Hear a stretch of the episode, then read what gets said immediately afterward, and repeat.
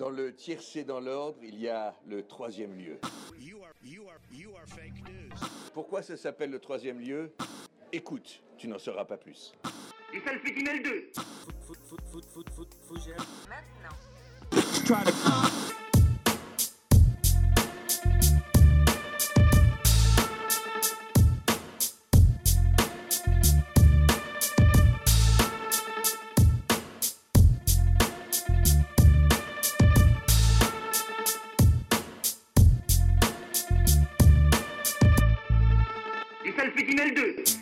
Bonsoir à vous, amis auditeurs. Nous sommes désormais à 23 jours de Noël. 23 jours d'ouvrir vos cadeaux. D'ailleurs, dites-nous si vous ouvrez vos cadeaux le 24 au soir ou le 25 à matin. Répondez pas en fait, je m'en fous. Euh, on vous fait croire depuis le début qu'on essaie de créer un lien avec vous, euh, auditeurs, mais que dalle. Pour, vous, pour nous, vous n'êtes que des simples statistiques que nous avons sur WordPress. Vous n'êtes que des chiffres de simples pions que l'on manie comme bon nous semble. Que quelqu'un m'apporte mes médicaments avant que je fasse le sommaire du magazine, s'il vous plaît. Alors, au moment où vous nous écoutez, si toutefois vous faites le jour de la sortie, vous êtes donc le sang de la veine, comme j'ai dit la semaine dernière, nous sommes le 2 décembre, anniversaire du rappeur Juice WRLD, connu pour son titre euh, Lucid Dream, basé sur un sample de Sting. On écoute un extrait.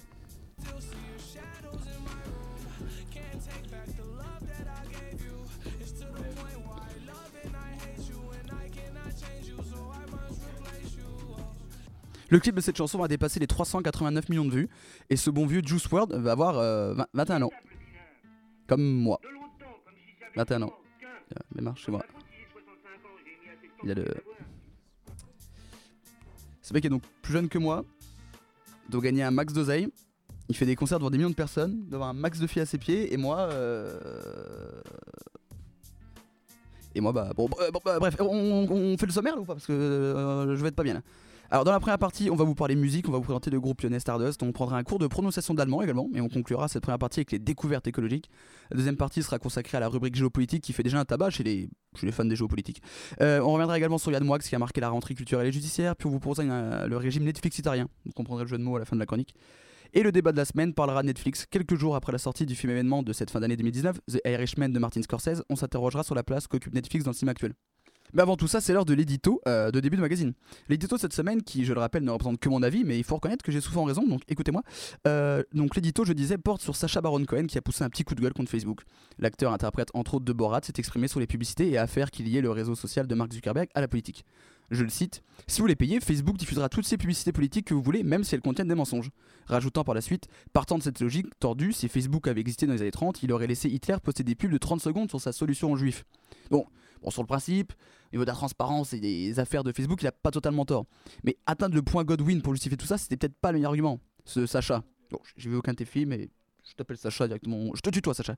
Euh, si je peux me permettre, les réseaux sociaux n'existaient pas quand Hitler était au pouvoir. Et niveau propagande et partage d'idées, oh, il été plutôt bien servi. Il n'y pas besoin de Facebook pour ça. Hein. La presse, la télé locale s'en est quand même bien, bien, bien chargé. Et Sacha, toi qui es acteur, tu devrais savoir que le cinéma est certainement le média de propagande ultime, le média de propagande euh, par excellence utilisé par tout régime totalitaire.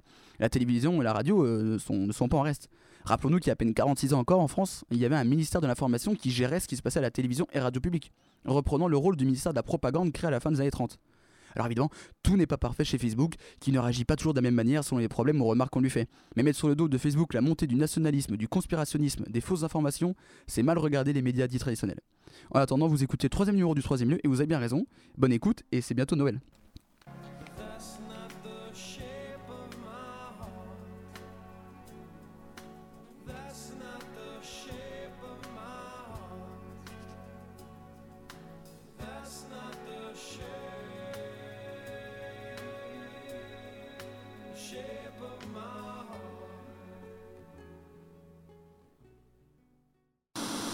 Bonjour, c'est Judith et Nina pour notre chronique Judas où on vous présente des petits créateurs locaux et indépendants. Aujourd'hui, on va interviewer le groupe Stardust avec Hugo, Louis et Yolan. Salut. Salut. Salut. Bon alors tout d'abord, c'est quoi Stardust? Euh, bah du coup euh, Stardust voilà c'est on n'est pas tous là on n'est que trois mais on, est six normalement. On est un groupe euh, de musique lyonnais. Voilà on est tous à la fac on s'est euh, rencontrer à la fac principalement ou en dehors. Par exemple, dans les jams à Lyon, il y a beaucoup d'endroits à Croix-Rousse euh, où il y a ça. Et voilà, du coup, on fait. Euh, notre musique, c'est. comment dire C'est de la funk, disco. Ouais, avec pas mal de, pas mal de synthé, euh, Ouais, presque ouais. kitsch parfois, Ouais, mais un petit côté Oui. un peu, une esthétique un peu rétro, kitsch. Et euh, du coup, est-ce qu'on peut avoir la composition du groupe euh, qu'est- Qu'est-ce que le rôle de chacun? Euh, alors, du coup, on est 6 ou 7. Alors, en fait, on est. Alors, il y a deux claviéristes, donc euh, Yolan et moi, euh, un bassiste, Hugo, un batteur, Maxime, un guitariste, Galtier, et deux chanteurs, alors, enfin deux chanteuses, alors euh, Meryl et euh, Jade, qui cette année, malheureusement, à Londres. Donc, A qui, ses voilà, études, ouais. dans une on a école un de musique. Meryl en intérim en attendant. Mais du coup, euh, il Voilà. y a Meryl, mais on avait prévu initialement dans le groupe d'avoir deux chanteurs. Et Donc, euh, euh, ouais, voilà. elle fait bien le. elle fait bien, bien le taf. Et tout. Puis on a un peu Voilà. Hugo qui fait le manager aussi. C'est un peu lui qui s'occupe de tout euh, ce qui est le question euh, organisation, dates et l'argent, tout. voilà. Et alors, comment ça s'organise un groupe où il y a par exemple deux claviers, les répétitions, les compos, tout ça Comment vous gérez? Euh, comment on gère? On a comme en fait on a commencé le projet avec euh, Louis. En composant, euh, en composant les morceaux Ouais. euh, Ouais, tous les deux chez moi. euh. En fait, l'idée même du groupe était même pas vraiment née à l'époque. C'était vraiment faire un... On composait comme ça, sans. tous les deux, voilà. Ça a mûri après, en fait, après avoir. Et euh, on s'est dit, est-ce que ça, ça vaudrait pas le coup d'y adapter, mais avec euh, une formule euh, live, quoi, avec des vrais musiciens. Et du coup, c'est super pratique parce qu'on avait nos compos et on y fait écouter aux gens. Ouais, est-ce que ça te dit de jouer avec nous, de jouer ça C'est nos compos? Ah bah ouais. Et du coup, voilà. Et ce serait quoi vos projets à long terme? À long terme, bah, euh, comme tous les groupes, quoi. Enfin, si. euh, si- je pense qu'on veut tous vivre de la musique, quoi. Et le projet à long terme, ce serait d'avoir assez de dates euh, pour pouvoir en vivre, quoi. Enfin, de se faire un, petit paquet de dates pour euh, assurer le statut d'intermittent, même si avec un groupe, c'est compliqué. Mais euh, voilà, puis sinon, projet à long terme pour le groupe, ce qui serait cool, je pense, ce serait d'avoir un album. Ouais, bah là, de toute façon, dans les. On aimerait enregistrer quelque chose. Enfin, c'est plutôt dans les projets à court terme, on va dire, mais euh, D'ici l'été prochain. d'ici l'été Ouais, prochain, voilà. voilà, enregistrer un single ou commencer à aller en studio pour enregistrer nos compos euh, qu'on a pour l'instant. Voilà. Et euh, c'est quoi vos inspirations euh, Comment vous composez? Voilà, mais c'est plutôt vous la compo là.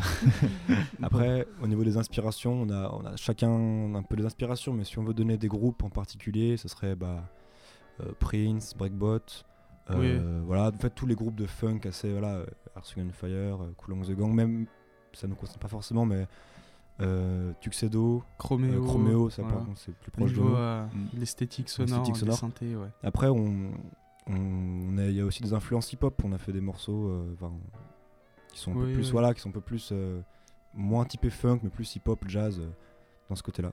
En fait, on, tant que ça groove, c'est plutôt ça le- l'essence du truc. C'est pas Voilà, tellement, ouais. voilà. Et euh, ça vient d'où le, le nom Stardust? Alors, la, la grosse blague, en fait, euh, on, euh, quand on a commencé à répéter, c'était là, juste après la première répète. Il y avait même pas Yolan euh, encore Mhm. euh, à l'époque. Et euh, on, on avait dit, ah ouais, euh, juste après, j'avais une opportunité de concert dans ma ville sur une grosse scène. Donc, euh, genre, il y avait. euh, il y, avait un tribut de Earth, Wind and Fire qui est passé. euh, voilà, l'année dernière, c'était. euh, c'était LEG. Voilà, donc euh, c'est- une grosse scène, quoi. Il y a 12 000 personnes. Et euh, moi, j'ai postulé, je fais dans le. Oh, ça peut être rigolo, quoi. Et puis, euh, j'ai postulé sans trop m'attendre. Et en fait, ça Mm. finissait le soir même de la répète. Du coup, pas eu le temps de se concerter. Et j'ai mis le nom Stardust, comme ça. Et, j'ai fait, ouais, bah, du coup, euh, on s'appelle Stardust. euh, Après, voilà. C'est pas non plus fait complètement au hasard parce que Star, enfin le, tout le côté un peu euh, galaxie et toi. Oui, ouais, c'est- quelque chose, un peu- ouais, une esthétique un peu, néon, là. euh, Ouais, ouais, voilà. C'est quelque chose qui nous a tiré aussi. C'est une esthétique, ouais, assez cool. Enfin, euh, musique de l'espace, tout ça un peu à la Daft Punk, quoi. Ce qui est Oui, assez un- drôle en plus, parce que euh, il y a un groupe qui s'appelle Ah oui, Stardust. bah oui, euh, forcément, avec ouais. un, des, un des membres de Daft Punk. Ouais, avec un des membres de Daft Punk. Ils ont fait qu'un morceau et, Et vous devez le petite anecdote quoi. euh, rigolote, c'est aussi pendant le, bah, le concert justement qu'on a fait à Rouen. euh, on sait pas si c'est vrai, mais le programmateur nous a dit qu'il nous a confondu avec le vrai groupe euh, Stardust. Et que c'est pour ça qu'ils nous ont pris. Ouais. Voilà. On sait toujours pas si c'est vrai. mais- Juste avant de monter sur scène, c'est assez, euh, assez sympa, quoi. Et du coup, euh, où est-ce qu'on peut vous retrouver Sur YouTube euh, Est-ce que vous faites des scènes euh, Sur Instagram aussi Enfin, où est-ce qu'on peut vous retrouver?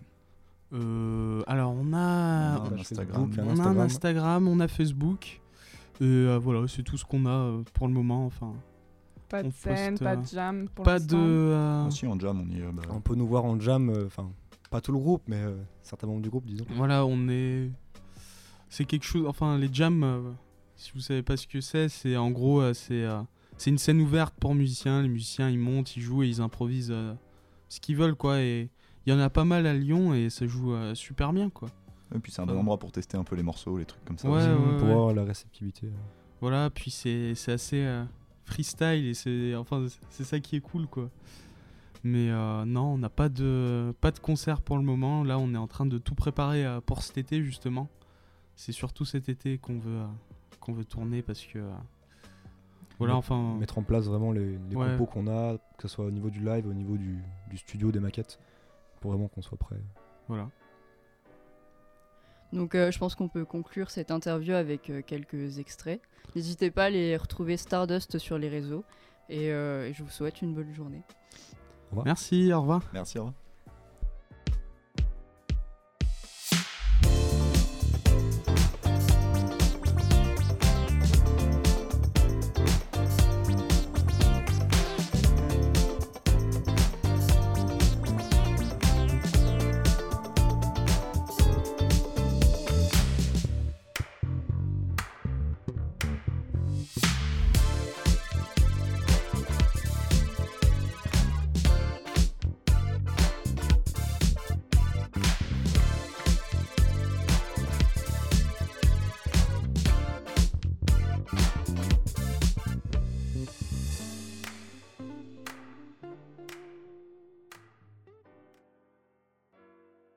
Salut Und hallo Donc euh, aujourd'hui tu vas m'apprendre un peu d'allemand, c'est ça?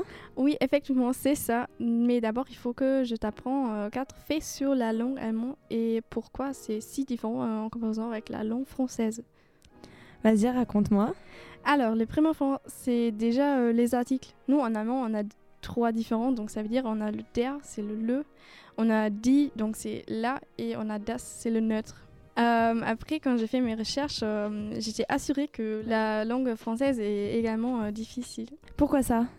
Parce qu'en fait, si on regarde au alphabet, le vôtre est beaucoup plus large que le nôtre. Donc, par exemple, en, en allemand, on n'a que 30 signes. Donc, ça veut dire on a aussi trois voyelles comme E, E et U. Donc, et aussi en S7. Donc, c'est le petit signe qui ressemble à un B en majuscule. Ah ouais, je vois. Bah déjà, première différence, nous on a que 6 voyelles, donc A, E, enfin on a 6 voyelles par rapport à vous. A, E, I, O, U, Y et pas 3. Et puis euh, je crois qu'on a 42 signes au total. What the fuck? Mais euh, j'ai vu que vous avez 30, euh, 13 lettres euh, avec un accent et des trémas et une cédille et deux ligatures. Oui, et puis c'est vrai qu'on entend souvent dire que la langue française est compliquée et chiante à apprendre. Ouais, c'est vrai, c'est c'est assez difficile à, à co- à comprendre ça et euh, apprendre et euh, surtout euh, de pratiquer ça.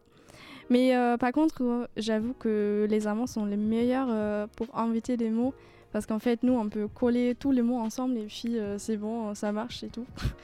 Donc, t'as une idée combien de lettres fait le mot le plus long en allemand ou bien en français? Oula, j'aurais pas trop d'idées. Je dirais 30 lettres en français et 40 en allemand? Ouais, c'était presque pour le français, mais pour le- l'allemand, c'était vraiment euh, loin du tout. Donc, euh, pour le mot français, c'est le plus long, c'est 27 lettres. Donc, c'est le mot, je- j'essaye le, de le dire doucement, c'est intergouvernementalisation. Ouais, tu l'as super bien dit. Bah, oula, bah ça va, j'étais pas loin, hein. j'ai gagné là. Merci, ouais, c'est vrai. Mais attends, le mot allemand le plus long fait euh, 63 lettres. Du coup, euh, c'est euh, Rindfleischetikettungsüberwachungsaufgabenübertragungsgesetz. J'ai rien compris du tout. Mais euh, waouh. Ouais, comme nous sommes les meilleurs amateurs, euh, ça marche. on, colle, tout- on colle tous les mots et euh, c'est bien, ça marche. Euh, mais nous, on a aussi euh, des mots que je viens de découvrir que vous n'avez pas en français. Comme par exemple quoi? Par exemple, euh, on a un mot précis pour dire une, on a une chanson dans la tête. Oui. Ouais, donc c'est le Ohrwurm. Oh, comment? Ohrwurm. Oh, wow, wow. Ouh là là, mais c'est super pratique ça parce que j'ai toujours des chansons dans la tête. Ouais, tu pourrais dire ça à tes potes. Ouais, Overwhelm. Oula. Je sais pas si c'est ça. Alors bref, euh, t'as envie de, jeu, euh, de jouer deux jeux? Ah bah ouais, pourquoi pas. Ok, trop bien. Euh, je vais te donner une liste avec des mots qui sont les plus difficiles en France, bah, en allemand pour prononcer aux étr- étrangères. Donc ouais, et j'ai hâte de découvrir comment tu vas te débrouiller. Ok.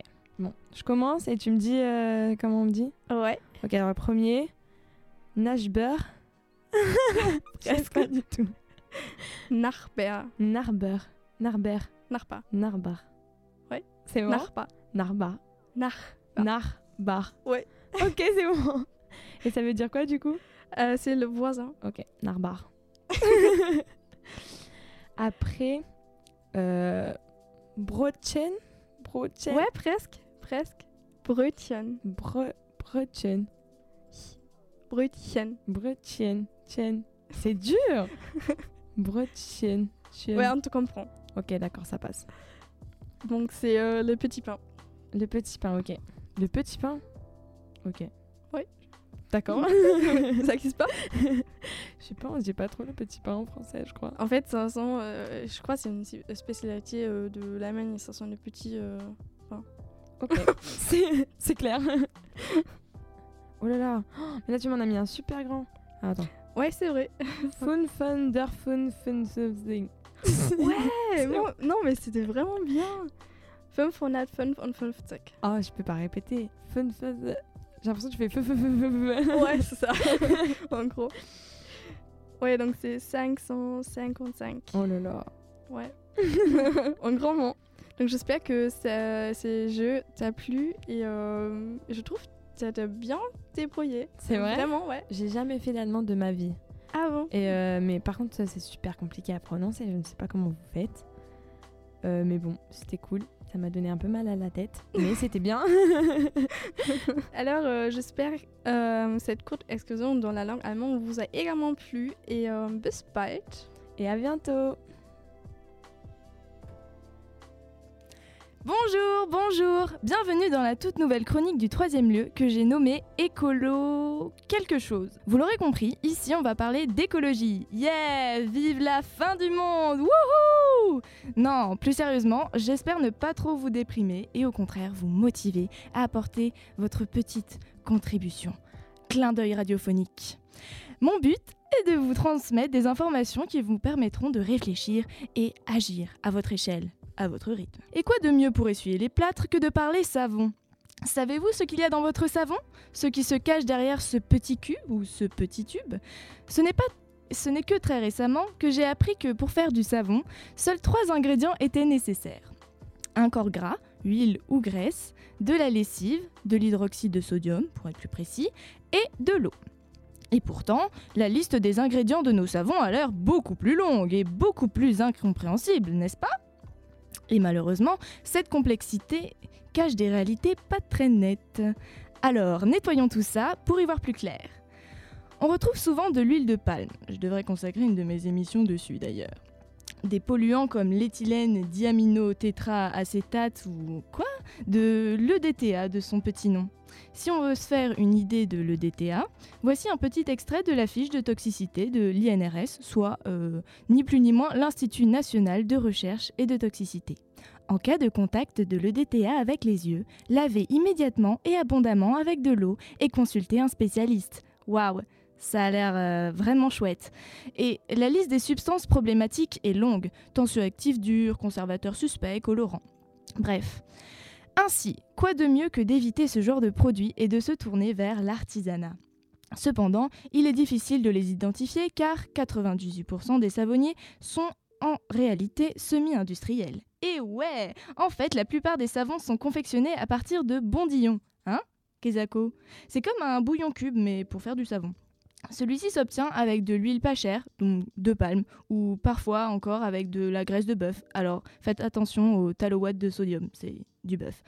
Le savonnier qui utilise des bondillons n'a plus qu'à ajouter tout un tas de produits qui fait naturel, genre euh, du lait d'ânesse ou du beurre de karité, pour faire croire à un produit artisanal et respectueux de l'environnement. La solution? Arrêter d'utiliser du savon Ne plus se laver? Non, pas nécessairement. Il y a eu d'autres solutions moins radicales qui consistent à acheter en regardant l'étiquette. Le mieux, ce sont les savons saponifiés à froid ou SAF pour leur petit nom, car ils sont à la fois respectueux de l'environnement et bons pour notre peau. Deuxième clin d'œil radiophonique. Je n'ai pas de tout temps été savante en savon et cette connaissance m'a été notamment apportée par un article du magazine de La Ruche qui que je vous recommande chaudement. Si ça vous intéresse, allez faire un tour sur magazine.laruchequidioui.fr. Et pour briller dans l'écolosphère, voici une nouvelle à répéter et amplifier. Depuis le 1er novembre en France, la loi fixant l'expérimentation des menus végétariens dans les cantines scolaires est entrée en vigueur. D'ailleurs, Greenpeace s'est empressé de le rappeler aux mairies de France avec une campagne d'affichage. Et pour finir, le petit tips de la semaine pour économiser. Pour réduire vos emballages, veillez à privilégier les savons solides. Beaucoup d'autres cosmétiques peuvent être également présentés sous cette forme, genre le shampoing, le dentifrice, le beurre de karité et j'en passe. Allez, bisous les petits loups, on se retrouve la semaine prochaine pour de nouvelles découvertes, pas trop décousues. À la revoyure Bonjour à tous, moi c'est Étienne et je vous souhaite la bienvenue dans cette partie géopolitique. Donc, euh, je voulais revenir euh, sur ce qui s'est passé en Bolivie, euh, donc ces dernières semaines et sur ce qui se passe aujourd'hui encore en Bolivie. Donc, la Bolivie, c'est un pays enclavé en Amérique du Sud. Elle est bordée à l'ouest par le Chili, le Pérou, à l'est par le Paraguay et le Brésil, et au sud par l'Argentine. Donc, c'est un pays peuplé par 11 millions de Boliviens qui parlent pas moins de 37 langues. donc, c'est un territoire d'une très grande diversité et euh, une population constituée à 62% de, peuples indigènes euh, différents. Pour vous donner un peu des caractéristiques géographiques euh, sur la Bolivie, donc on a vraiment un peu deux grosses parties. une partie plus montagneuse avec notamment La Paz, la capitale, qui est la capitale la plus haute du monde, perchée à 3800 mètres d'altitude. Et de l'autre côté, donc plus la, le, côté forêt amazonienne, et donc du coup beaucoup plus basse en altitude. Donc Evo Morales arrive, euh, donc pour vous donner un peu les, un petit peu le contexte euh, géopolitique, Evo Morales c'est un président donc de gauche euh, qui arrive au pouvoir en 2006 en plein mouvement bolivarien en Amérique du Sud. Donc le mouvement bolivarien, c'était suite à l'arrivée d'Hugo Chavez en 1999 au Venezuela. C'était vraiment le, le, mouvement de gauche et contre-hégémonique en Amérique du Sud. Donc à cette époque-là, on avait Luis Inácio da Silva au Brésil, connu sous le nom de, Lula. Euh, donc Hugo Chavez au Venezuela, Nestor, Nestor Carlos Kirchner euh, en Argentine, et on aura euh, dès 2007 Rafael Correa en Équateur. Donc c'est dans ce climat que Evo Morales, premier président indigène, commence à amener son combat en, en, Bolivie et commence à essayer de faire de la Bolivie un pays plus égalitaire, avec son parti politique, le MAS, Movimiento al Socialismo. Euh, donc il créera l'État pluriel de Bolivie qui fut, euh, qui fut selon Juan José Bautista, un philosophe bolivien, euh, le, en fait, le meilleur moyen de réduire l'hégémonie des classes moyennes et blanches boliviennes, en reconnaissant en fait toute la pluralité et toute la diversité des peuples boliviens. pour vous donner un petit peu des, chiffres, donc quand Evo Morales arrive au pouvoir, on à un PIB de 9 milliards d'euros à, l'année. Et on en ressort euh, donc à un PIB de 40 milliards euh, à la fin de son mandat. Euh, pareil sur l'extrême pauvreté, on passe de 38% à 15%. Donc ça, c'était pour vous donner un peu des exemples de des combats qu'a mené économiques qu'a mené Evo Morales tout au long de son mandat. Euh, sur ce qui s'est passé dernièrement, donc en octobre, suite à avoir gagné les élections dès le premier tour, euh, Evo Morales se voit donc reconduit pour un quatrième mandat à la présidence de la République. Mais c'était sans compter les soupçons de preuves qui mèneront en fait l'opposition dans la rue afin de renverser le gouvernement, ce qui arrivera officiellement le 11 novembre dernier lors de la renonciation euh, d'Evo Morales et donc par son exil au Mexique car le, le, climat était trop, trop, trop dangereux pour lui. Donc euh, on peut retrouver plusieurs explications à ça. Déjà le fait que la classe moyenne ne se reconnaissait plus du tout dans les politiques d'Evo Morales et aussi le fait qu'Evo Morales avait fortement réduit les, privilèges des policiers. Euh, euh, ce qui les amènera à retourner leur veste lors des contestations donc contre le quatrième mandat d'Evo Morales. Donc ce qui se passe en fait, c'est que Evo Morales renonce et aussi, donc après que les menaces qu'il recevait, le président et le vice-président euh, du Sénat démissionnent et le vice-président d'Evo Morales démissionne aussi. Toutes ces personnes-là faisaient partie du MAS, le parti d'Evo Morales. Donc ils ont senti le climat assez, euh, chaud et ils ont, ils ont pas, pas réussi en fait à avoir le, enfin, ils n'ont pas eu le courage d'assumer leurs fonctions. Euh, donc suite à ça, en fait, c'était logiquement à la vice-vice-présidente, donc euh, Janine Agnès Chavez, euh, de, euh, d'assumer le rôle de, président par présidente par intérim. Donc, pour vous faire un portrait un peu de, Janine, Janine, Agnès Chavez, donc c'est une personne plus, plus orientée conservateur, donc vraiment dans les esprits néolibéraux d'Amérique du Sud. elle elle a toujours été euh, donc grande opposante à Evo Morales. Euh, on peut voir par exemple aussi des, tweets anciens euh, qu'on a retrouvés, qui ont été ressortis, des tweets de 2013 notamment, où elle dénigrait les populations, les populations indigènes. Et quand elle arrive au pouvoir, elle arrive aussi avec l'armée, et donc ça change vraiment du tout au tout dans les, dans, un peu dans, dans le symbole qui est envoyé de, de, ce nouveau gouvernement. Notamment, en fait, à son arrivée au pouvoir, quand elle sort, euh, quand elle sort une Bible et qu'elle dit ceci sera le, nouveau guide du gouvernement. Donc, on est vraiment dans quelque chose, dans un autre idéal. Ce qui est assez particulier dans la Bolivie, qui est un territoire très indigène encore, de sortir une Bible dans le gouvernement, vous pouvez voir que c'est un petit peu particulier. Donc là, en fait, toute la question se pose sur euh, un petit peu le pour ou contre le coup d'État. Donc on a un peu là deux visions irréconciliables, en fait. Donc est-ce que ça a été un coup d'État? Est-ce que le fait de, euh, de pousser le président à sa démission, euh, donc avec de fortes manifestations aidées par la police, est-ce que vraiment ça a été ça a été un coup d'État. Alors en vrai, c'est assez, assez, assez, compliqué de vraiment donner une réponse définitive à ça, et c'est en fait très idéologique. Donc les contres diront que, euh, qu'il avait été contre-démocratique lui en se représentant encore une nouvelle fois, alors que la Constitution ne le permettait pas forcément. Euh, et donc du coup, vu qu'il s'est retiré aussi de son plein gré, c'est donc à lui la faute. Donc voilà, il n'y a pas coup d'État.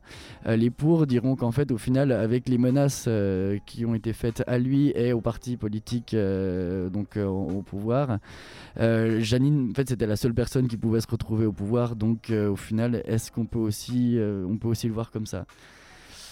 Donc voilà, c'est assez compliqué cette notion de coup d'État. voilà, on peut ramener aussi à des pensées de, Bourdieu euh, qui, expliquait donc euh, qu'un coup d'État, il fallait toujours le voir aussi euh, de, façon assez liée à l'idéologie. donc voilà. Ce que je vous... Après, c'était donc du coup, on a pu assister en, toute l'Amérique du Sud à des mouvements un peu de, soutien en fait au peuple bolivien. On a par exemple aussi le nouveau président d'Argentine, Alberto Fernandez, donc qui s'est positionné euh, vraiment pour le coup d'État. Euh, après, il y a la reconnaissance aussi qui arrivait très vite du nouveau gouvernement de, Bolivie, donc de Janine. Agnès Chavez, euh, donc le gouvernement des États-Unis a direct reconnu, voilà, la Russie a direct pas reconnu, direct dit que c'était un coup d'État. Donc c'est pareil encore une fois avec cette notion de coup d'État, on revoit toute la scène géopolitique actuelle qui voilà qui se positionne pour ou contre, et on regarde que tout est tout est loué tout est, tout est lié en fait au final.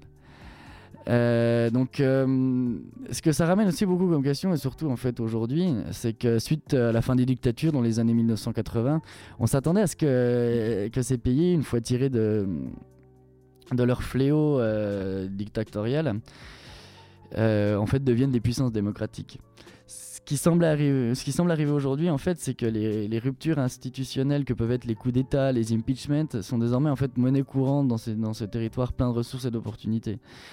Euh, le cas de la Bolivie est une, en fait, c'est la preuve d'une démocratie assez fragile où euh, le conflit peut-être ne euh, n'en est peut-être qu'à ses débuts. Euh, on peut voir par exemple que là, dans, ce mouvement de, manifestation en Amérique du Sud, on peut voir en Équateur que le gouvernement a fini par céder, ce qui pourrait euh, voilà, donner un petit peu des ailes euh, en, voyant notamment ce qui se passe en Colombie, euh, ça peut peut-être donner des ailes à certaines, aussi au Chili d'ailleurs, ça peut donner des ailes à, ces protestations. Donc tout ça, ça nous amène voilà, dans ce continent marqué par des années de dictature, donc des démocraties fragiles, ça j'en ai déjà parlé. donc du coup, voilà, ça nous laisse aussi un petit... Je, je, laisserai sur, cette, idée-là. Euh, donc euh, Janine, quand elle est arrivée au pouvoir, elle a directement reconnu, euh, donc un peu autoproclamé, elle a directement reconnu donc Juan Guaido, le président autoproclamé du Venezuela. Et, et, donc du coup, en voyant toute cette scène internationale qui se recristallise encore une fois autour de cette question, on peut voir qu'en fait, euh, la question, elle est encore une fois là, elle est idéologique. Et donc, euh, j'espère, euh, en tout cas, j'espère pour la Bolivie que, ça restera un État démocratique. Voilà, on a la nouvelle depuis deux jours. Des, nouvelles élections vont être, ont été appelées par, par Janine Agnès Chavez, mais Evo Morales ne peut pas se présenter. Donc, nous verrons ce qui, se passera, ce qui se passera dans le futur. Mais voilà, aujourd'hui, on en est là. Chroniqueur, écrivain, polémiste que l'on aime détester, Yann Moix est souvent décrit comme l'homme le plus haï de France. Yann Moix choque, Yann Moix divise, Yann Moix agace. Mais pourquoi on le déteste autant? Tout d'abord pour ses interventions dans On n'est pas couché, émission sur France 2 dans laquelle il est resté de 2015 à 2018. Nous avons ici connu un Yann Moix sans filtre, provoquant. Puis à la rentrée 2019, Yann Moix publie son livre Orléans. Ce roman raconte l'enfance d'un garçon face à la haine de ses parents qui le maltraitent, l'humilient et le rejettent. On apprend ensuite dans une interview qu'Orléans est un roman et non pas un récit parce que Yann Moix ne cite pas son frère pour ne pas lui faire du mal. Mais mis à part ce détail, Orléans raconte l'enfance qu'a réellement vécu l'écrivain. Je le cite J'ai écrit un livre d'une violence inouïe, une vérité inaudible dans un livre concernant ma famille, celle donc d'une enfance battue et martyrisée. Après cette révélation, les gens commencent à avoir de la compassion pour Yann Moix. Mais son frère, Alexandre, dans une interview, nie en bloc les accusations de l'écrivain envers leurs parents. Il inverse les rôles en avouant même que ce serait lui qui se serait fait violenter par Yann Moix. Les parents, de leur côté, démentent également toute accusation les concernant. Mais rebondissement dans l'affaire, c'est dans Touche pas à mon poste qu'est diffusée l'interview de la grand-mère de Yann Moix. Elle exprime sa vision des choses qui, peut-être, a fait pencher la balance du côté de Yann. D'après elle, l'écrivain maltraité par ses parents était rabaissé au profit de son frère, Alexandre, contrairement aux affirmations de celui-ci. Elle ajoute même qu'Alexandre, qui a toujours été jaloux du succès de son frère, est manipulateur et a même dû être envoyé en hôpital psychiatrique. La compassion du public s'est ensuite transformée en haine suite à la révélation de dessins antisémites dessinés par Yann Moix à l'âge de 21 ans, divulgués par l'Express. L'écrivain laisse entendre que la publication de ces dessins serait une vengeance de la part de son frère. Toutes ces polémiques ont provoqué l'évincement d'Orléans dans la liste de sélectionnés pour le prix Goncourt. Mauvaise nouvelle pour Yann Moix. Invité dans On n'est pas couché, l'écrivain demande pardon une première fois. Il dit qu'il n'avait pas les épaules assez larges pour se suicider physiquement, alors il s'est suicidé moralement. Il dit J'ai un dégoût de moi-même, se rater, cette être méprisée et méprisable. Je, je me vomissais. De cette culpabilité vint son combat qu'il mène depuis 20 ans contre la xénophobie pour se racheter. Le lien que l'on peut faire entre Orléans et les révélations des dessins antisémites que peut s'expliquer par le mal-être que ressentait Yann Moix, qui a fait qu'il s'est rapproché de l'extrême droite à un moment de sa vie. Mais pour ceux qui doutaient encore du témoignage de Yann Moix concernant son enfance, tout devient clair lorsque celui-ci prend, prend, la parole une dernière fois sur le plateau de Balance ton poste. À la fin de l'émission, Cyril Hanouna interroge Christine Kelly, une chroniqueuse qui fond en larmes face au témoignage de Yann Moix. Je vous laisse écouter pourquoi. Après la même histoire. Oui, et je suis très bouleversée depuis le début de l'émission, pardonnez-moi. Je vais essayer de finir mes phrases. Mais l'exclusion de la famille, je reconnais que vous êtes un enfant battu. Le frère ou la sœur qui vous imite jusqu'à vous envier, jusqu'à vouloir votre mort. La seule différence, c'est que justement tous les experts disent que lorsqu'on a été battu, ou bien on humilie à son tour, ou bien on se bat contre toutes les humiliations. J'ai l'impression que vous avez choisi d'humilier à votre tour. Mais le plus important reste le fait que toutes ces polémiques autour de Yann Moix ont banni le sujet qui demeurait le plus important, celui des enfants battus. Si l'enfance de Yann Moix est indissociable des dessins et des textes antisémites de cette personne, la question qui se pose maintenant c'est peut-on pardonner? Pour certains, les dessins et les textes antisémites qu'a fait Yann Moix, âgé de 21 ans, le condamnent pour toujours malgré les excuses. Mais pour d'autres, face à cette sincérité et ce pardon de Yann Moix, il peut être pardonné. Et pour finir, aujourd'hui, parmi tant de haine à son encontre, je vais vous dire que oui, on peut aimer Yann Moix, pour ses regrets, pour ses torts qu'il reconnaît, pour sa sincérité, pour sa fragilité, mais surtout pour son génie littéraire. Cette semaine au sommaire, Xavier Dupont de Ligonnès, une belle façon de mourir avec un jeu diabolique venu du Royaume-Uni, parce qu'on ne sait plus quoi consommer sur les plateformes du net, c'est le flixitarien.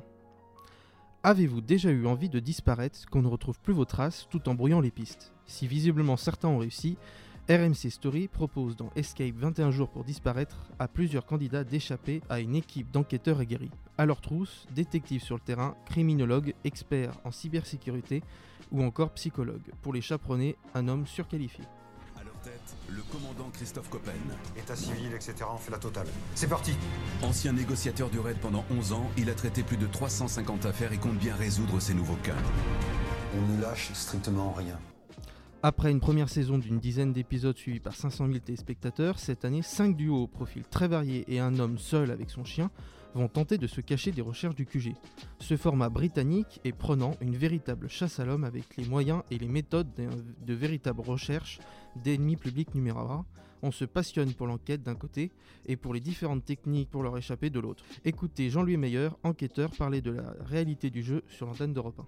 La difficulté de, ce jeu, et, qui est une télé-réalité qui est vraiment très opérationnelle, hein, parce qu'on on est très proche. Moi-même, en tant qu'ancien, je vis ça d'une façon comme si c'était une vraie action de police. Mais la difficulté, c'est que les gens doivent jouer le jeu euh, en pensant qu'effectivement, si on était dans la réalité, euh, ce refus de coopérer ramènerait sur une garde à vue ou sur quelque chose qui serait euh, coercitif.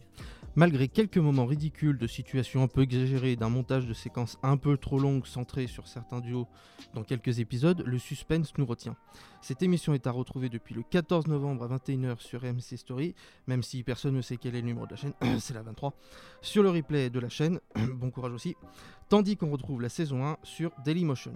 Ce ne sont pas les seuls à se lancer dans ce type de programme, puisqu'on retrouvera prochainement sur Amazon Prime Video The Missing One, où deux membres d'un trio de célébrités de célébrités devront retrouver l'autre. Parmi le casting, Robert Pires, Emmanuel Petit ou encore Marcel Desailly, les champions du monde 98, ou encore Big Foley ainsi que leur père, pas leur bière, euh, Fabien Ordonez. Ils ont également annoncé le lancement d'une production d'une télé-réalité, d'une série, l'achat de sport et de spectacles d'humour.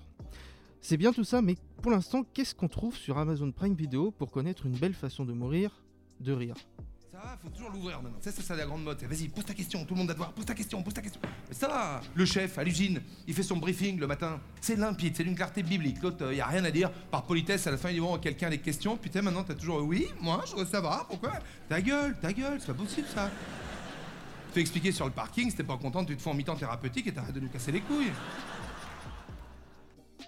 Vous avez sans doute reconnu la voix de Jérôme Commandeur qui, six ans après son dernier spectacle, a eu le temps de faire un film et aussi de présenter les Césars.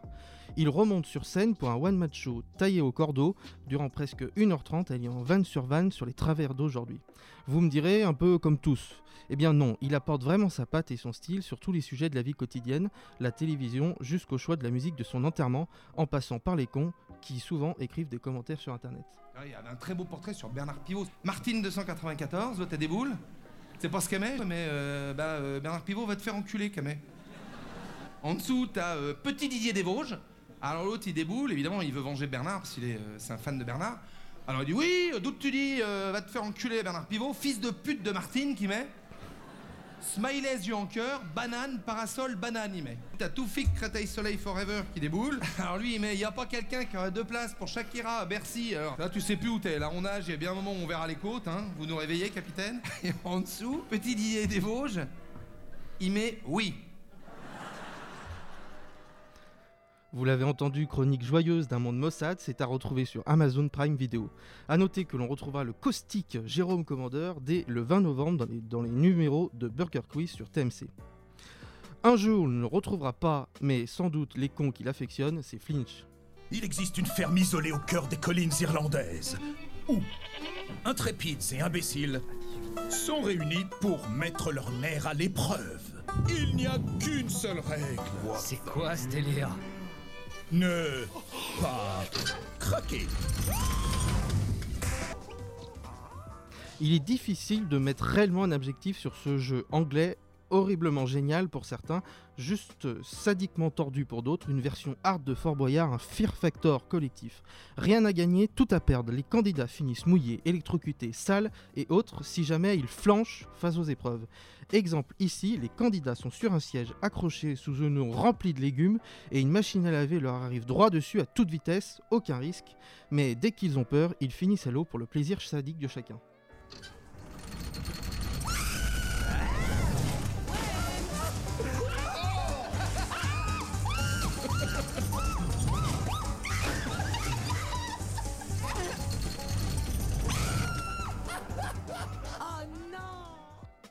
En somme, on regarde ce jeu comme on regarde des compilations de chutes qui font mal sur YouTube. Chacun a ses propres limites pour regarder ce programme qui ne plaira certainement pas à tout le monde, mais a l'audace de pousser le genre à son maximum avec des candidats très heureux de participer à ce joyeux bordel diffusé sur Netflix. N'oubliez pas, regardez bouger, soyez flexitariens. Cette semaine, l'événement cinématographique, c'était la sortie de The Irishman, le dernier film de Martin Scorsese, avec entre autres Robert De Niro, Al Pacino ou Joe Pesci. Euh, ce qui rend la sortie de ce film encore plus événementiel, c'est le fait qu'il ne sorte que sur Netflix. En effet, la plateforme de vidéo à demande a racheté les droits de ce film pour 150 millions de dollars et ainsi avoir l'exclusivité. Alors que lors des derniers festivals de Cannes, le président Thierry Frémaux expliquait que seuls les films sortis en salle méritaient de compétition. La sortie du film du légendaire Martin Scorsese, exclusivement sur la plateforme Netflix, va-t-elle tout changer au niveau de la relation entre cinéma traditionnel et Netflix? Autour de la table, pour parler avec moi, des visages et des voix surtout que vous connaissez déjà, Étienne, Nina, Hugo. Qui vous êtes abonné à Netflix au moins? Oui. Oui. C'est mieux Oui. pour le truc. Est-ce que Oui. quelqu'un a vu The Irishman? Non. Non. Voilà, donc personne n'avait 3h30 de libre hier soir pour passer là-dessus. Euh, déjà, euh, votre impression, le fait que le dernier Scorsese sorte sur Netflix, c'est ça, ça marque quelque chose, ça montre quelque chose? C'est inattendu. C'est inattendu Ouais, parce que Scorsese, c'est le cinéma. C'est un peu comme si on nous disait euh, il y a Tarantino qui sort un film exclusivement sur Netflix ou un Tim Burton. Enfin, c'est des grands, des grands noms du cinéma. et Ça fait bizarre de se dire euh, putain, il sort que sur Netflix, pas en salle. euh, sachant que la salle de cinéma, ça reste quand même une- un endroit pour regarder un film qui est quand même vachement sympa. Avec une qualité son, une qualité image qui est quand même vachement sympa et qu'on n'a pas sur notre PC. Même si on a le meilleur PC du monde et le meilleur casque du monde, ce sera pas pareil. Il y a l'expérience cinématographique. Ouais, voilà, exactement. Donc du coup, c'est inattendu de voir euh, Scorsese euh, exclusivement sur, euh, sur Netflix et pas au cinéma, mais c'est pas forcément une mauvaise chose. Mais là où je rebondis directement, du coup, c'est à voir. du Rebondis coup- donc Je rebondis, du coup. Euh, mais c'est de voir l'excellent coup de com' de Netflix, d'avoir choisi Scorsese, donc comme quelqu'un de très légitime ouais. dans le milieu du, ci- du cinéma. C'est une bonne technique, une bonne stratégie, en tout cas, pour légitimiser, euh, donc du coup, ce, ce niveau dispositif de, Tout à fait, de ouais. production. C'est sûr que si tu dis on a chopé le dernier film de, de Anthony N.T. qui a fait camping, ça fait tout de suite moins bandé quoi. Tu te Oui, dis. ça fait un peu raté, ouais. Nina, t'es d'accord avec ce essayé, mais on été n'est pas allé au bout, quoi. Euh, ouais, je suis d'accord, mais euh, je pense que du coup, le cinéma, enfin surtout vu le, le- le prix actuel, par exemple en France, genre une place de cinéma en moyenne c'est 11-10 euros, je crois. Ah oui, ça comme coûte le prix d'un abonnement. Ouais, ouais, Ouais, clairement. un bel abonnement. Ah oui. Je pense que les gens vont moins au cinéma à cause de ça. Et comme Netflix est très accessible et très facile d'accès, c'est limite gratuit, bah, pour se donner plus de visibilité, je pense que Netflix c'est un bon coup pour, euh, pour Scorsese aussi. quoi. Ouais, sûrement, oui. Je pense pas que c'est pas le sens de l'histoire que ça y est, ils arrivent à, à choper Scorsese quoi. On parle pas de. Comme t'as dit, Tarantino ou Tim Burton, s'ils arrivent à choper ça, c'est pas une suite logique que Netflix, ça y est, c'est plus, c'est plus juste ton petit truc que tu regardes le dimanche avec ta série. Ah non, ça, leur, ça leur donne une vraie légitimité, comme tu as dit juste avant, euh, Étienne. C'est juste une, une légitimité. Enfin, ça, ça leur offre une légitimité énorme, ça leur donne du crédit. euh, Attends deux secondes. Donc ça leur donne du crédit qui est, euh, qui est assez énorme, euh, qu'ils avaient, dont ils n'avaient pas forcément besoin, mais qui, qui vient juste renforcer pour le les crédit films. qu'ils avaient d'abord. Ouais, pour les films, parce que pour les séries, c'est vrai qu'ils avaient déjà. euh, ouais, ils, sont, ils sont un peu en train de, de casser, euh, casser le game, hein, clairement. Ils cassent, ils cassent les codes, les mecs. Ah, les codes, peut-être pas, mais. Et du coup, tu disais le, le côté, euh, le, le film, on a, on a l'expérience de la salle, t'as ton petit siège, c'est incomparable avec l'ordinateur et tout. C'était l'argument qu'utilisait euh, le président du festival de Cannes pour dire que Mhm. un film Netflix, euh, ça peut pas être en compétition parce qu'un film, ça se voit dans une salle. Il y a Spielberg qui dit ça aussi, Jolie Godard, il y en a plein qui disent ça. Vous êtes d'accord avec ça ou pour vous un film, c'est juste le fait, bah c'est un film juste le produit, pas le fait de le voir dans une salle de ciné quoi? Bah moi euh, je suis clairement dans la même lignée que ouais que Godard que euh, bon je dis Godard mais oui de, de, tous ces cinéastes qui disent que justement euh, une salle une salle de cinéma c'est aussi un lieu de rencontre Euh, avant, c'était la salle de théâtre. euh, c'était aussi, euh, c'était très conceptualisé. C'était des endroits où on se donnait un peu rendez-vous. Un peu la société se faisait aussi dans ces moments-là où on se retrouvait après le film, on en parlait. Il y a tout le dispositif qui va avec. Et effectivement, moi, juste, j'alerterais un petit peu sur le côté, bon, bah voilà, un peu plus de, ces sociétés qui changent. On se retrouve de plus en plus chez nous à arriver à accéder à des objets culturels. Et ça, euh, moi, je le, voilà, je, je le questionnerais bien et je trouve ça un petit peu triste quelque part. Euh, voilà. Après, On vous a fait une moue étrange pendant que tu disais ça, vraiment. Ouais, mais, mais vraiment, enfin, ça voudrait dire que la culture, c'est quelque chose d'élitiste et auquel les gens n'auraient pas le droit d'avoir accès. Alors que, enfin, pour moi, un film, ça se désolidarise du cinéma, tu vois. Ouais, il y a le cinéma, mais tu peux quand même voir un, un film chez toi et, euh, et même si c'est c'est différent, tu, tu peux quand même avoir accès au film, tu vois. Et, et pourquoi élitiste du coup euh, dans, ta, dans ta façon de penser? Euh, dans, dans le fait que, que, que pour toi, il faudrait que faudrait qu'un film ce soit forcément au cinéma ou quelque chose. faudrait que forcément euh, quelqu'un paye pour, euh, pour, euh, pour être dans une salle, pour, euh, pour avoir l'expérience, tout ça. Et bon, c'est pas vraiment un accès à tous. Moi, je pense que, que la culture, tout ça, ça devrait quel- être quelque chose de plus gratuit, quelque chose euh, auquel tout le monde devrait avoir accès. Je- Vraiment, enfin, je, je sais pas comment. Ouais, tout le monde devrait avoir accès. Après, c'est re-questionner les, les modèles de financement. Euh, après, que, que ça soit donc du coup des grosses, euh, des grosses maisons de production ou que ça soit une énorme maison de production qui en fait produit des produits culturels pour le monde entier, c'est aussi un petit peu questionnable. C'est un peu là aussi que le débat devrait peut-être s'orienter. C'est effectivement si on n'a qu'une seule personne, qu'une seule entité. Donc Bah, prends Netflix- commandes du débat, hein, dis-le. hein, le je te regarde. tu veux que non Non, non, mais continue. Euh, non, mais voilà, c'est un peu, c'est, c'est un peu ça la, la question en fait qu'il y a derrière. C'est ce qu'on laisse une grande entité comme ça prendre énorme- énormément de pouvoir pour après plus avoir les mêmes libertés culturelles non plus. Est-ce que, est-ce que voilà, c'est après à qui on donne l'argent, comment on donne l'argent. Effectivement, c'est ces questions-là que tu poses très bien aussi. Euh, moi, je suis d'accord que voilà, c'est un peu dans les deux mesures. Non, un film, c'est pas justement que des trucs que tu vas aller voir au cinéma, que des moments où tu vas parler éthiquement avec un petit verre de vin de ton euh, de Godard que t'as pas compris mais que tu fais semblant de connaître. Euh, mais euh, mais ouais, non, je pense qu'il y a un peu, il y a, y a y a des, moi j'alerte juste sur les dangers, et sur ce que, ce que sur ce que ça peut poser. Là où le cinéma est intéressant, c'est qu'il y a un paquet de films que je serais pas allé voir personnellement, enfin que j'aurais pas regardé euh, juste sur mon ordi ou, à la, ou juste à la télé. Je vais parler de, de Joker qui est sorti il y a pas longtemps, mais même l'année dernière, euh, euh, Bohemian Rhapsody, c'est pas un film que j'aurais regardé euh, en dehors du cinéma. C'est un film que je vais voir en VO au Cinoche, même s'il faut payer 15 euros la place, parce que c'est un. voilà, il y a beaucoup, les musiques, il y a des gens qui ont travaillé sur les musiques, bon, bah, éventuellement Queen déjà qui ont travaillé sur les musiques de ce film-là en l'occurrence, mais Ah, ils font de la musique, les mecs. Ouais, non, mais ils font plein de trucs. Et, euh, et, euh, non, puis la musique, l'univers, les acteurs, etc. Ça reste quand même une performance. Et pour accéder à une performance, certes, des fois, c'est bien aussi de l'avoir gratuitement. Il y a des films comme euh, Fast and Furious, franchement, moi, de les voir sur mon ordinateur ou au cinéma, je m'en pète un peu euh, un rond, quoi. C'est vraiment, euh, ça sert à rien de, ça, de, de faire la différence. Qu'il y ait des gens qui veulent, qui veulent faire la différence. Bah, très bien pour eux. Bah, Moi, ça me procure pas plus de frissons de le regarder sur mon ordinateur que, euh, qu'au ciné. Mais en Mais certains l'occurrence, aussi.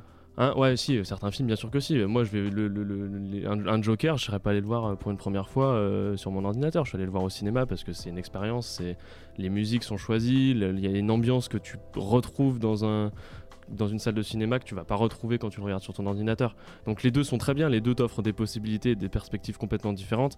Et ce que tu dis Étienne, c'est aussi intéressant dans le sens où il faut pas non plus laisser le monopole à Netflix euh, sur, euh, sur les décisions qu'ils vont prendre parce qu'après si tu leur laisses le monopole ça va, peu- ça va pas être un peu être comme Amazon avec le commerce aujourd'hui quoi. Ça va être euh, ils vont, ils, vont, ils vont choisir la censure ce qui est bien ou pas dans le cinéma dans les séries etc mais l'avantage aussi avec ça c'est qu'on commence à avoir plein d'autres entreprises qui ouvrent leur euh, plateforme. On a Amazon Prime qui existe déjà depuis un petit moment. Disney qui sont en train de faire leur petit truc Apple. de leur côté Apple aussi mais pour moi le plus gros c'est Amazon et boîtes, Disney hein. hein, pour l'instant petites boîtes Ouais. indépendantes. Oui, voilà, c'est là où je veux dire, c'est genre ouais, les, les petites boîtes Amazon. Non, c'est pas, des- c'est euh, pas des petits trucs, mais c'est pas des petits trucs, mais d'un autre côté, ça permet aussi d'avoir une diversité euh, qui est plus. Il n'y a pas que Netflix, quoi. Certes, le monopole est détenu par. Enfin, c'est pas, c'est plus un monopole, mais en tout cas, toutes les entreprises qui vont gérer le business, ça va être des grosses entreprises américaines. euh, multimilliardaires, euh, voilà. Mais, euh, mais elles seront plusieurs. Il n'y aura pas que Netflix. Donc il y aura un petit peu déjà ce phénomène de concurrence qui va servir à améliorer les choses plutôt que Netflix en tête de proue tout ça. Après, je trouve que, bon, comme on l'a dit, c'est des grosses boîtes et tout, et euh, j'ai l'impression que ça laisse plus trop de place au créateur en lui-même. Par exemple, Netflix, euh, tous les petits créateurs, bon à part Scorsese, parce que c'est déjà une Ouais, grosse tête dans le cinéma, tu Scorsese, vois, euh, tu vois, un le petit truc comme une ça. étoile montante. Ouais, voilà, mais nom, hein, il, peut, il peut t'amener à faire des trucs. des, des créateurs beaucoup moins connus, euh, quand on va nommer leur film, ça va être euh, un film Netflix, ça, ça va plus être un, un film à leur nom. Et ça, c'est vraiment dommage, quoi. Bah ça a toujours été comme ça, même au, au début du ciné, vraiment les mecs qui signaient un contrat juste pour Warner ou autre boîte et c'était vraiment un film Warner, c'était un acteur Warner et tout ça. C'est que après où vraiment les réals ont pris leur, euh, ont eu un rôle important, on mettait vraiment en avant leur nom. Au vrai, début vraiment exact. je pense qu'à l'époque de Chaplin et tout ce bordel, ils signaient pour la boîte de prod. Et après t'étais l'acteur de telle maison, mais t'étais pas, t'étais euh, tel pélo de, de Warner ou je sais pas quoi. Je vois Étienne qui a l'air de de, de frétiller. Il frétille, donc dans le micro. non, euh, non, moi ce que je- ce que j'aimerais bien poser, euh, ce que j'ai un peu déjà commencé à poser comme question, c'était quelle diversité en fait pour le pour le pour le cinéma? Est-ce que du coup euh, ça va casser assez les codes pour qu'on pour qu'on on accède vraiment genre à une nouvelle liberté du cinéma et qu'on re-questionne un petit peu donc, du coup de manière un peu critique l'objet cinématographique? Ou si en fait on va encore une fois se perdre dans des dans des guerres de marketing comme tu le disais si bien en mode entre Apple euh, machin. Ah tiens Samsung euh, vend des films. Bref mais euh, mais non mais l'idée c'est là en fait. Est-ce que vraiment moi j'ai pas l'impression en tout cas personnellement ça c'est mon avis vraiment mon opinion j'ai pas l'impression que ce- ces nouveaux ces nouvelles manières de faire vont vraiment réouvrir et re-questionner le cinéma si ce n'est peut-être même aller vraiment dans, plus dans la guerre marketing autant du digital et, et tout ça. Parce qu'en soi, on dit nouvelle manière de faire parce que c'est une nouvelle plateforme, mais en soi, le principe d'un Netflix ou Amazon, c'est le même principe que, que Paramount et tout ça. Ils sont le même principe. Ils, ils mettent des millions pour choper euh, Amazon Prime qui a fait la série sur le Seigneur des Anneaux, euh, Netflix qui paye 150 millions pour Scorsese, juste pour avoir l'exclusivité. Donc en plus, ils ont dû mettre des billes dans le budget, donc c'est envoyé. Elles ont juste. C'est le même dispositif. C'est comme pour le débat YouTube ou télé. YouTube, ça, maintenant, c'est le même fonctionnement que la télé, princi- principalement. On Oui. voit les mêmes contenus. euh, ils font venir beaucoup de mecs de la télé. Et le but des YouTubeurs, pour certains, c'est de finir en télé. Donc en soi, c'est juste une passerelle. Et là, Netflix, qui était un peu le. On crée nos petites séries, machin. C'est. Et on est une boîte de ciné, on est une boîte de prod. Tout pareil, quoi. Enfin, je- Oui, à la, seule différence que. euh, Tu le vois partout, quoi. Ouais, voilà. C'est le mode de ça, diffusion qui est différent, et puis quoi. voilà, le mode de diffusion est complètement différent. Tu, Warner Bros, tu vas pas voir leurs films, euh, sauf ceux qui ont été achetés par Netflix ou d'autres euh, boîtes de diffusion. Mais tu vas les voir au cinéma, sinon leurs films, tu vas pas les, les voir en- sur un ordinateur ou quoi. Mais le principe de production et de création, c'est le même. euh, Enfin, Ah oui, non, mais euh, sinon, dans le- dans le- sur, le, sur le reste du, du, du fonctionnement, c'est complètement pareil. Netflix devient clairement un concurrent à Paramount, euh, autre chose. Peut-être que Netflix, comme ils ont un gros catalogue, ils peuvent mettre 2-3 blockbusters qui peuvent payer des petits trucs indés et un peu plus euh, obscurs qui vont mettre. euh, Obscur. Enfin, obscur, tu comprends ce que je veux dire quoi. Enfin, moi, il n'y a pas que du Scorsese sur Netflix, quoi. Tu vas avoir 2-3 films un peu Ah, plus c'est indés. c'est ça aussi le problème d'ailleurs avec Netflix. Enfin, le problème, c'est pas forcément un problème, mais c'est que Netflix a aussi une grande politique de la quantité. Mm. Si on regarde tous les trucs qui sont produits par Netflix, les séries, les films, mais c'est, c'est, c'est- ils se gavent les gars quoi. Ils en sortent plein, plein, plein, plein, plein. On n'a pas Mhm. le temps de les regarder, on n'a pas le temps de tous les connaître. S'il fallait tous les, répertorier, je pense qu'on en, on en aurait pour un moment. Sachant que Netflix ça existe depuis plus longtemps qu'on le pense. Donc euh, il y a tous ceux qu'ils ont déjà créés dans le passé, qui sont un peu passés dans l'oubli, qui reviennent, qui repassent, euh, etc. Donc ça fait vraiment énormément de films qui, voilà, leur politique c'est clairement la quantité, la quantité. Et comme tu dis Jules, bah des fois ils passent un petit Scorsese, un petit, un petit avec un petit film ou une série avec un acteur un peu plus connu que les autres ou quoi, qui va faire que la plate, ça leur fait un petit coup de com et un coup de pub aussi, hein, Ah bah au oui, passage. hein, c'est ce euh. que j'allais dire, ouais, le gros coup de com Scorsese quoi. Ouais, voilà. On est vraiment dedans. Au ouais. milieu de Bah, leurs même si le film est pas bon, tu as gagné. T'as le dernier Scorsese avec De Niro, Al Pacino, il est chez Oui, toi. bah, avec le casting Scorsese quoi. Oui, donc oui, bah, Scorsese pur jus, donc Voilà. vraiment t'as tout gagné. Je pense que là, au moment où on se parle, euh, c'est 24 heures après la sortie du film, il a déjà dû battre un record, il doit être déjà dans le top 10 des films les plus vus de Ah, l'année. ouais, clairement, ouais. Donc euh, dans tous les cas, c'est gagnant quoi. Même si au pire, c'est la pire merde qui est sortie Scorsese, qui m'étonnerait quand même apparemment. Ouais. Mais dans tous les cas, euh, c'est gagnant pour, euh, pour Netflix. Je sais pas, Nina, ça. Non, et puis euh, dans le fond, enfin, les séries, c'est quasiment tous, toutes les mêmes. Quoi. Il y a un fond de concept différent, on va dire, mais c'est c'est des séries qui sont là pour faire, qui- pour faire vendre. Par exemple, euh, Death Note, le, le film, Ouais. clairement, il a été américanisé de ouf et euh, tout fait pour plaire au, au public.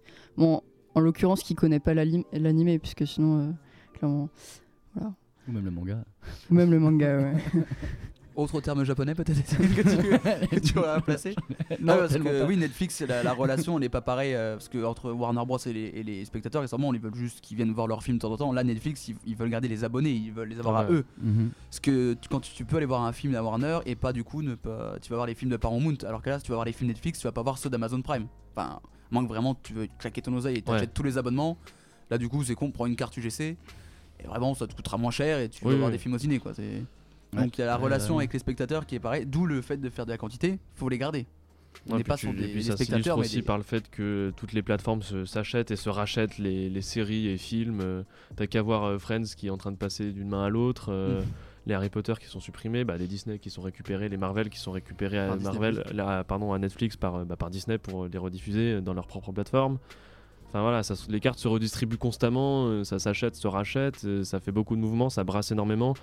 Et après, d'un autre côté, pour le consommateur, c'est bien et pas bien, dans le sens où ça fait de la pub à certains, du tort à d'autres pour les plateformes, mais, mais euh, les, les, les, les, les, les, les- les viewers, les personnes qui vont consommer, eux, ils vont, ils vont se dire, bah putain, je veux regarder spectateurs, Friends. hein, pour les non-anglophones, Ouais, les spectateurs. Merci. euh, ils, vont, ils veulent regarder Friends et ils se disent, euh, les putain, je suis, non-anglophones. ils se disent, putain, je suis chez Netflix, euh, je peux plus regarder Friends, faut que j'aille voir euh, de- du côté de Amazon, c'est ça, c'est Amazon qui a racheté Friends. Non, c'est non, je crois que c'est HBO. Je sais plus. Enfin bref. Ah, c'est possible. Et il faut que j'aille voir Bien chez préparé. lui. Et puis d'un autre côté, ouais. Et puis d'un autre côté, euh, si tu veux voir, enfin, il y a tellement de de possibilités maintenant. Il y a tellement de mouvements que ça rajoute un bordel sans nom, quoi, avec tout. Et, et chez Netflix Mhm. notamment, parce que eux, c'est une boîte de prod, comme je disais, qui est énorme. On- n'imagine pas le nombre de productions qu'ils font chaque année, mais c'est monumental. Donc euh, c'est, c'est- ça perd vachement. Enfin moi per- personnellement je suis complètement perdu. Moi quand je vois des, euh, des- mon, mon fil d'actualité Netflix qui est con- constamment réactualisé avec des, des nouvelles têtes, des nouvelles, euh, nouvelles affiches, je me dis putain mais c'est quoi ça? Ouais, c'est qu'on finit par s'y perdre. euh, On finit par s'y perdre aussi dans toute cette quantité. Et quantité, qualité, on retrouve aussi un petit peu. Exactement. euh, Puis on n'a pas que ça à foutre quoi. Merde. Ouais, on bosse les mecs. là, oh. Non mais oui mais on n'a pas le temps de, forcément de toujours euh, tout regarder. Enfin même si même si on en a l'envie, on n'a pas forcément le temps.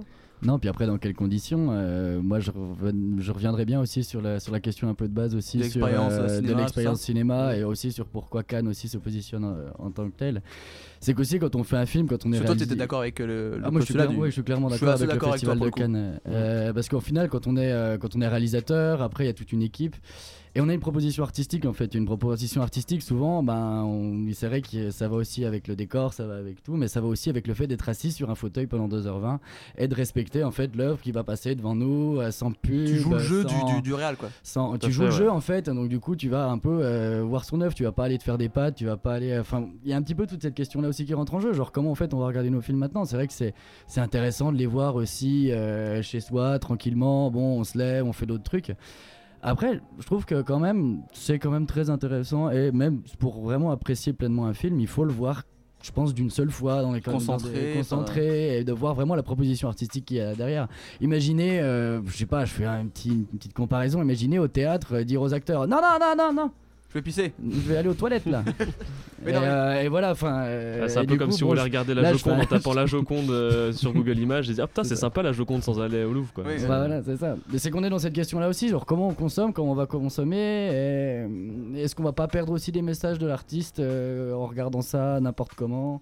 Ouais. Ils vont être Parce que effectivement, je pense que là autour de cette table, on, on est tous un peu respectueux de ça et on va pas mettre pause 800 fois, mais après, est-ce que tout le monde va jouer le jeu?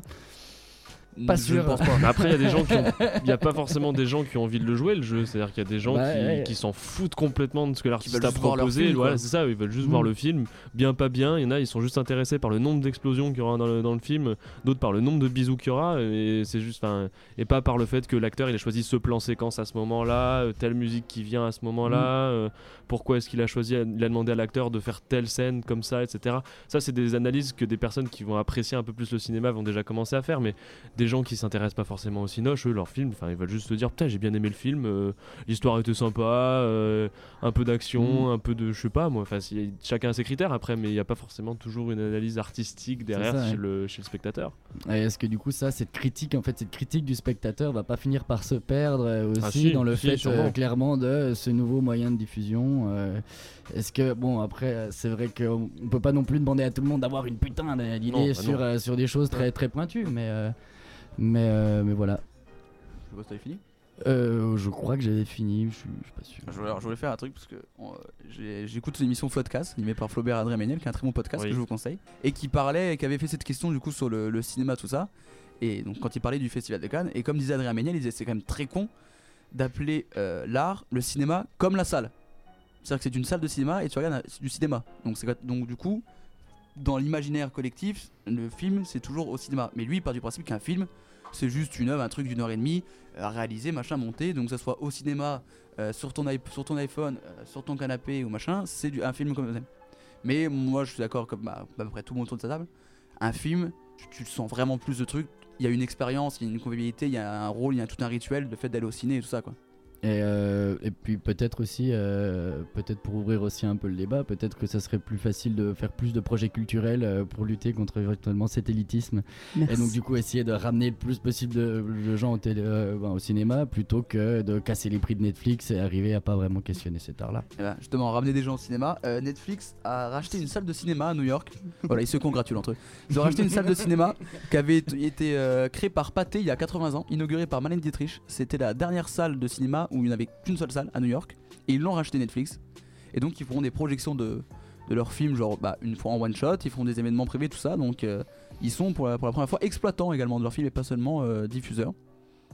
Petite, euh, voilà, donc je voulais, je voulais le placer, ça mange pas de pain. Donc Netflix a racheté une salle de cinéma. Donc en vrai, clairement, ils sont en train de dire on est comme vous. Là vraiment, c'est juste un pied de nez au mec du festival de Cannes. Il fait bah voilà, nous on les diffuse maintenant. C'est vraiment, on fait ah bah tiens, tu veux pas nous diffuser? Bah nous on le fera nous-mêmes, tu vois. Donc je pense que vraiment ils disent bah oui, on est comme vous. Voilà. Ah, les petits monstres. C'est ça. Non mais ils disent voilà, mais c'est est un pas- peu la philosophie. non, mais c'est la philosophie de tous les nouveaux médias, tu- Netflix, même YouTube ou les YouTubeurs à une époque. euh, C'est vraiment, euh, bah, vous voulez pas le faire, bah, on va le faire tout seul comme des grands euh, avec C'est nos ça. moyens, et puis bah, allez vous faire foutre, quoi. Donc c'est un peu le, c'est, c'est leur manière de fonctionner, leur manière, leur philosophie, leur politique, mais c'est aussi, c'est aussi un pied de nez comme t'as dit, et puis euh, un gros coup de com pour la, pour le commun des mortels, pour le public, quoi. Quelque chose d'autre à rajouter? Lina Euh, non, pas Tu auras forcément. le mot de la euh, fin je- sur ce truc. Si tu as une citation, quelque chose, une dédicace à faire. Non, non, je- j'ai une dédicace pour Judith qui m'a précisé que, que Friends euh, n'a pas été racheté par, euh, par Amazon ou quoi d'ailleurs en passant. Ça a pas été Voilà. racheté C'est Bonne encore nouvelle. diffusé sur Netflix. Voilà. Donc les ricains se sont fait précision. avoir. Voilà. C'est ça. Étienne qui veut conclure, il me, il me dit tu seras le auras le mot de la fin, Étienne. Euh, non, mais c'est encore une fois euh, le truc à questionner, c'est comment on s'approprie Internet et qu'est-ce qu'on fait en fait de, de la pratique artistique euh, au sein de nos maisons et qu'on ne fait plus en dehors de nos maisons. Bah tu vois, si j'avais pas cours dans 10 minutes, on aurait pu continuer. Et voilà. Notre magazine touche à sa fin. Merci à vous de nous avoir écoutés. Merci évidemment aux chroniqueurs et chroniqueuses qui ont participé à son élaboration. Merci à Judith et Nuna qui vous ont parlé de Stardust, duo qu'on a décidé de combiner pour l'appeler Judas. Si vous les connaissez intimement, vous comprendrez ce surnom. Euh, Stéphie et Julie vous ont expliqué, vous ont appris l'allemand. Et euh, Louisa, qui était toujours notre experte écolo du troisième lieu. Étienne, l'expert poétique étrangère de la maison, vous a encore régalé. Mais quand est-ce qu'il va s'arrêter celui-ci? Euh, Valentine vous a donné son opinion sur Yann Moix. Cédric vous a parlé Netflix. Et enfin, toujours sur Netflix, le débat mené par Jules. Toujours difficile de parler de soi-même à la troisième personne. Et était bien entouré de Nina, Étienne, Hugo. Euh, un podcast évidemment toujours monté par Corentin Lobardo et le générique toujours basé sur la prod Les Vieux de la Vieille de Bess Nounours à retrouver sur SoundCloud. Encore une fois, merci à vous de nous avoir écoutés. On vous laisse en musique avec celui qui était à l'honneur sur Google mercredi dernier pour son 72e anniversaire. S'il était encore vivant, on parle de Michel Berger. Bonne semaine, à lundi prochain.